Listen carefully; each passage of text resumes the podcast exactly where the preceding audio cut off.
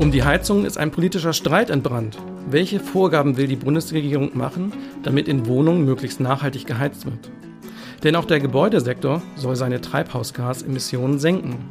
Doch das wird für viele Eigenheimbesitzer zur Kostenfrage. Manche sind verunsichert und machen sich Sorgen, wie gut in ihrem Haus eine Wärmepumpe funktioniert und was sie dafür zahlen müssen. Einige rüsten sich lieber mit einer neuen Öl- oder Gasheizung aus und geben dafür auch viel Geld aus. Durch die gestiegenen Energiepreise ist der Heizungskeller auch in den Fokus der Finanzen gerückt. Gerade die Preise für Erdgas sind in den vergangenen Jahren gestiegen und werden wohl nicht wieder so günstig wie früher.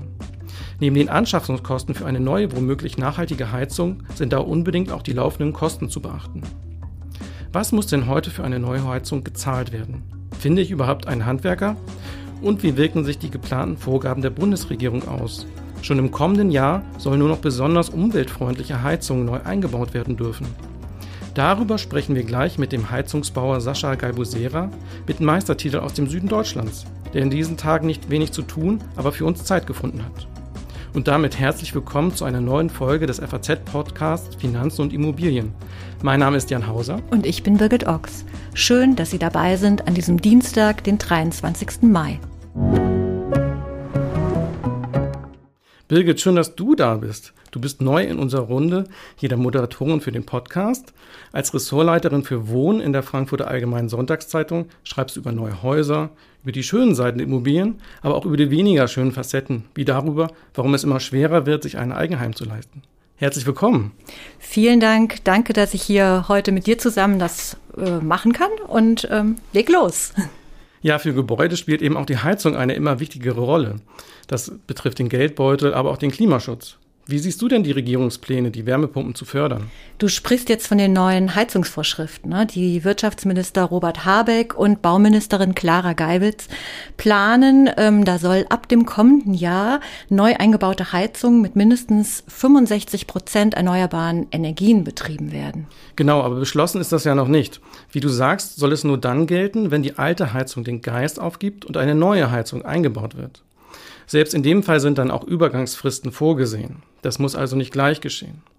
Und neben der Wärmepumpe sind weiter auch andere Heizungen erlaubt, wie die Fernwärme oder eine Hybridheizung, die die Wärmepumpe dann mit einer Gasheizung kombiniert. Ja, das ist jetzt ziemlich genau, du hast es schon schön aufgezählt, eine Gemengelage an ganz unterschiedlichen Möglichkeiten und entsprechend viel los ist auf dem Heizungsmarkt und auch bei den Betroffenen, nämlich bei uns allen. Alle fragen sich, wie geht's jetzt eigentlich mit meiner Heizung weiter? Und genau darüber sprechen wir jetzt mit unserem Gast, für den der Heizungskeller fast das zweite Zuhause ist. Ich begrüße Sascha Galbusera. Er ist Heizungsbauer und Geschäftsführer im Familienbetrieb in Neukirch in Baden-Württemberg. Herr Gabusera, ich freue mich, dass Sie Zeit gefunden haben und bestimmt haben Sie auch einige Ratschläge für uns. Ja, guten Abend. Erstmal vielen Dank, dass ich dabei sein darf und ja, ich freue mich auf den Smalltalk. Sie erleben jeden Tag, was die Energiewende und Heizungsvorschriften vor Ort auslösen. Wie viel haben Sie im Moment zu tun? Die Energiewende hält uns äh, im Moment sehr auf Trab und dementsprechend haben wir natürlich auch sehr viel zu tun. Von wann bis wann sind Sie immer unterwegs? Wir sind unter der Woche immer Montag bis Freitag, ja, von, von 7 bis 16 Uhr unterwegs. Und wir sind auch schon das volle Jahr vollkommen ausgebucht. Vollkommen ausgebucht. Vollkommen das ausgebucht. hängt wahrscheinlich auch mit den Heizungsplänen der Regierung zusammen. Die sorgen ja für viel Aufregung. Definitiv. Von 2024 an sollen neu eingebaute Heizungen zu mindestens 65 Prozent aus erneuerbaren Energien betrieben werden. Mhm. Mhm. Ist das denn sinnvoll? Ja, ob das sinnvoll ist oder nicht, darüber lässt, lässt sich streiten. Es löst auf jeden Fall gerade im Moment eine sehr große Kauffälle von Öl- und Gasheizungen aus. Also die Leute, die wollen unbedingt dieses Jahr noch ihre alte Heizung ausgetauscht haben. Das am besten so schnell wie möglich und wir haben natürlich mittlerweile auch das Problem, dass wir mittlerweile auch schon bei sehr hohen Lieferzeiten sind, fast ähnlich wie, wie bei Wärmepumpen. Ja, also es gibt sozusagen Gasheizungen, Ölheizungen und dann die Wärmepumpen, die neu mhm. dazugekommen sind. Wie sind da die Lieferzeiten, sagen Sie? Das dauert alles jetzt ewige Monate, bis man sich eine neue Heizung einbauen kann? Wärmepumpentechnik gibt's ja, gibt's ja schon lange. Also mein Vater hatte ja eine Wärmepumpe in seinem äh, Gebäude von Baujahr 2000. Die Lieferzeiten bei Wärmepumpen sind mittlerweile immens, anderthalb Jahre circa. Aber auch bei Öl- und Gasheizungen hat es mittlerweile so sehr zugenommen, dass man jetzt mittlerweile schon fast bis zum, zu einem Jahr rechnen muss. Genau, die Wärmepumpe gibt es schon länger, mhm. aber sie ist im Moment vor allem hauptsächlich in gut gedämmten Neubauten gefragt gewesen, mhm. während die meisten Menschen in Deutschland ja vor allem mit Erdgas, aber auch mit Öl heizen. Genau. Welche Heizungen sind davon besonders jetzt gerade gefragt? Betrifft das vor allem die fossilen Energien, also Erdgas- und Ölheizungen? Also jetzt aktuell äh, dementsprechend ja. Das ist aber wirklich durch die Regierung verschuldet.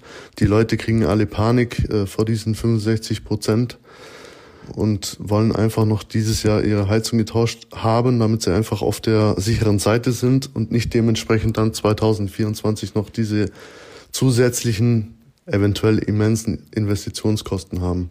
Also da gibt es viele Angst, dass man im nächsten Jahr dann ohne Ölkessel dasteht? Wäre möglich. Wäre ja. möglich, ja. Wie unterscheiden sich denn die Kosten zwischen den Heizungen? Also aktuell ist es einfach so, Wärmepumpenanlagen, ja, kann man so rechnen, gute 35 bis 40.000 40 Euro. Und bei Ölkesselanlagen, wenn ich einmal eine komplette Ölkesselanlage mache mit äh, Warmwasserversorgung dazu, dann sind wir irgendwo bei ja maximal 20.000. Der Vorteil ist natürlich bei der Wärmepumpe, sie wird mit äh, einem Fördersatz bis maximal 40 Prozent bezuschusst. Das heißt, von den Anschaffungskosten sind die fast gleich? Genau, richtig. Aber der Knackpunkt ist dabei auch noch, bei einer Wärmepumpenanlage empfiehlt sich immer zusätzlich noch über eine PV-Anlage Gedanken zu machen, einfach um von diesen immensen Stromkosten runterzukommen, die eventuell anfallen könnten.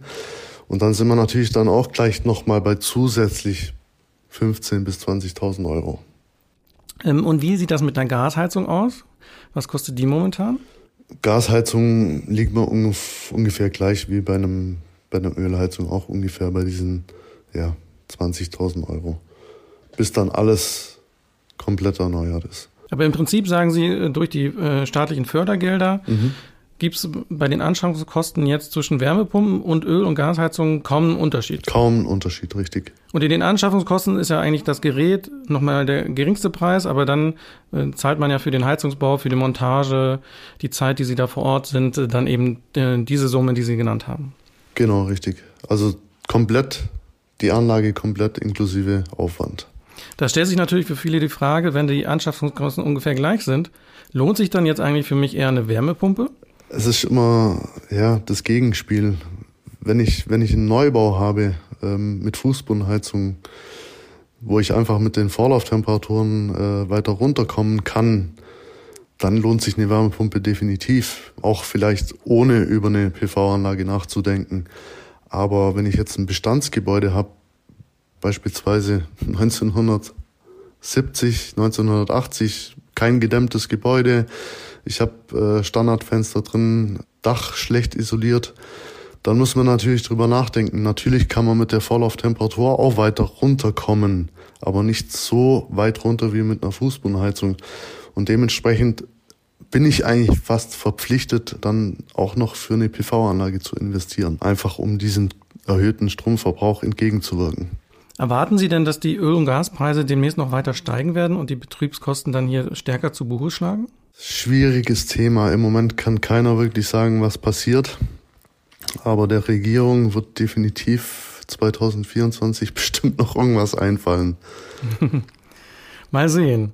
Lassen sich denn die Menschen von Ihnen auch richtig beraten oder haben die schon so ihre Vorstellung im Kopf, ich habe jetzt hier eine Ölheizung und ich will jetzt eine neue Ölheizung, egal in welchem Zustand die alte ist oder was sonst noch passiert? Also es ist jetzt einfach aus der Situation heraus einfach das Problem entstanden, die, die Kunden, die Öl- und Gasheizungen haben, die wollen jetzt so schnell wie möglich noch ihre neuen Öl- und Gasheizungen haben, egal, die denken da nicht groß drüber nach. Hauptsache, sie haben diese erhöhten Investitionskosten nicht, die dann eventuell 2024 äh, dann entstehen würden. Gibt es noch Tipps und äh, Ratschläge, die Sie haben, was generell für einen Einbau von einer Heizung zu beachten ist? Bei Öl- und Gasheizungen gibt's jetzt nicht so viel zu beachten. Da kommt die neue Öl- und Gasheizung rein, ohne dass man jetzt groß irgendwas bemessen muss. Wichtig ist das Ganze dann bei der Wärmepumpe. Die muss wirklich optimal auf das Gebäude ausgelegt sein. Okay, und das ist dann schon schwieriger und dauert auch ein bisschen länger. Ja, gut, wir werden von unseren Herstellern, was jetzt beispielsweise bei uns Bosch ist, äh, tatkräftig unterstützt. Es gibt Tools, mit denen man die Wärmepumpen innerhalb von zehn Minuten auslegen kann. Ähm, und das ist dann schon eine gute Stütze für uns. Was wünschen Sie sich denn von der Politik?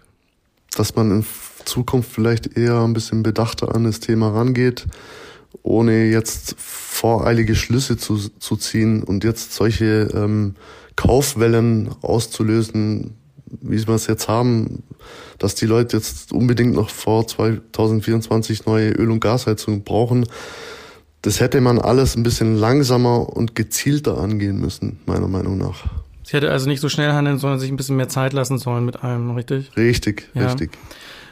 Dann wollen wir natürlich noch wissen, wie Sie das eigentlich zu Hause machen. Wie heizen Sie denn als Fachmann selbst? Also ich habe das Thema angegangen. Ich habe ein Bestandsgebäude von 1976 ungedämmt, Standardfenster und ich wollte einfach für mich mal herausfinden, funktioniert es mit Wärmepumpe oder funktioniert es nicht. Deswegen habe ich mir letztes Jahr im Oktober eine Wärmepumpe eingebaut, inklusive PV-Anlage und betreibe auch noch eine Solarthermieanlage, die im Bestand war. Und es funktioniert. Also Ihr Haus wird warm, auch mein in Haus diesem ungedämmten ja. Zustand, ja. Genau, auch. Und Sie selbst warm. sind dann auch warm genug. Genau, also ich empfinde 21 Grad als warm genug. Es gibt natürlich dann Personen, die finden das zu kalt, aber ähm, wenn man jetzt nach der Auslegungstemperatur geht, nach der Normtemperatur 21 Grad, das wird auf jeden Fall erreicht. Ja, vielen Dank. Ich habe zu danken. Birgit, was nimmst du aus dem Gespräch mit? Ja, also erstmal total beeindruckend, ne, was der Heizungsbauer geschildert hat, dass er weit ausgebucht ist und äh, gar nicht mehr neue Aufträge wahrscheinlich annehmen kann soweit. Und dass die ähm, Auslastung doch auch regional sehr verschieden ist. Ähm, das erschwert es natürlich noch für alle, die jetzt vorhaben, sich eine neue Heizung einbauen zu lassen, ähm, das in diesem Jahr vielleicht noch umzusetzen und auf die Wärmepumpe umzusteigen. Genau, da ist es dann schon ratsam, sich mal früh Gedanken zu machen und nicht erst, wenn die Heizung kaputt ist und auch mal verschiedene Heizungsarten mit den Kosten durchzurechnen. Was kostet das äh, anzuschaffen? Was kostet das im Betrieb? Das ist ja alles jeweils individuell vom Verbrauch und Zustand des Hauses abhängig. Ja, und in dem Zusammenhang fand ich es sehr interessant, dass er nochmal darauf hingewiesen hat, ähm, weil jetzt natürlich Wärmepumpe, da hat man immer im Kopf, das ist so wahnsinnig teuer, aber dass er eben auch nochmal deutlich gesagt hat, Gas und Öl werden sich eben auch verteuern. Also wer jetzt noch mit diesen fossilen Energieträgern arbeitet oder heizt, äh, auf den kommen eben doch auch noch ganz schöne Folgekosten zu. Stimmt, da ist ja ganz schöne Bewegung drin und das macht dann doch die Wärmepumpe ein Stück weit wieder etwas attraktiver. Mitnehmen lässt sich ja auch, dass die Wärmepumpe ebenfalls in älteren Häusern funktioniert. Aber dort womöglich höhere Betriebskosten hat, äh, wenn das Haus zumindest nicht saniert ist, ne? wenn da äh, über längere Zeit wenig passiert ist. Es gibt, wie so oft, auch viel aus finanzieller Sicht zu beachten. Absolut. Und mit den älteren Häusern, ich denke, das, äh, da müssen wir echt noch warten, bis wir so vielleicht mal Best Practice Beispiele haben, wie das, das wirklich äh, gut läuft. Und ich glaube deshalb auch, wir müssen einfach abwarten, worauf sich jetzt auch die Regierungsparteien einigen mit dem Heizungsgesetz. Und äh, ja, da weiß man ja auch, da wird noch ganz schön gestritten. Es gibt sehr unterschiedliche Ansichten zwischen zumindest Grünen und FDP. Genau, da ist noch viel, was äh, passieren wird. Wir warten da ein bisschen ab, was passiert. Und äh, das Thema bleibt uns dann auf jeden Fall noch ein bisschen länger erhalten. Da sind wir schon wieder beim Ding der Woche. Jan, was hast du dabei? Es ist rund und muss ins Eckige. Oho, du sprichst in Rätseln. Verfolgst du vielleicht das Fußballgeschäft? In der Bundesliga geht es ja auch um viel Geld, wie bei uns hier im Podcast. Ja, absolut geht es da um viel Geld. Aber erzähl mal, was du dir gedacht hast. Im Sport gibt es ähnlich wie in der Kapitalanlage mitunter auch Höhen und Tiefen. Einige Rückschläge hat äh, so der Fußballverein Borussia Dortmund einstecken müssen. Aber jetzt sind sie wieder auf der Gewinnerseite und können am Samstag deutscher Meister werden, wenn sie gegen Mainz gewinnen. Und Borussia Dortmund ist einer der seltenen Clubs in Deutschland, die börsennotiert sind. Dann willst du damit sagen, dass deren Aktie zu den Gewinnern gehört? Genau. Am Wochenende hat Dortmund gewonnen und dadurch die Chance auf den Titel bekommen. Und am Montag ging dann gleich der Aktienkurs von Dortmund direkt um rund 16 Prozent hoch auf 5,20 Euro. Das ist der höchste Stand seit September 2021. Am Dienstag gab es auch noch ein Plus. Wer hier am Jahresanfang eingestiegen ist, hat einen Gewinn von fast 40 Prozent machen können. Ja, aber das lässt sich jetzt nun wirklich nicht vorher absehen. Da hast du recht. Das ist schwierig, ne? Und eine Frage der Perspektive. Wer früher eingestiegen ist, wird sich weniger freuen. Wer etwa vor vier Jahren da investiert hat und seither dabei geblieben ist, äh, kann sich nicht so freuen. Damals lag der Aktienkurs noch um 9 Euro. Selbst mit dem neuen Aufschwung liegt das in weiter Ferne. Das war wieder eine Folge des FAZ-Podcasts für Finanzen und Immobilien. Dieses Mal über die nachhaltige Heizung. Wenn Sie Fragen haben, Themenwünsche, andere Anregungen rund ums Heizen und die Kapitalanlage, schicken Sie uns eine E-Mail an podcast.faz.de oder schreiben Sie uns auf unseren Social-Media-Kanälen. Wir freuen uns, wenn Sie uns abonnieren und wenn Sie uns weiterempfehlen. Zu finden sind wir überall dort, wo es Podcasts gibt. Und schauen Sie auch gern mal in unsere LinkedIn-Gruppe. Tschüss, bis nächste Woche. Alles Gute und machen Sie was aus Ihrem Geld.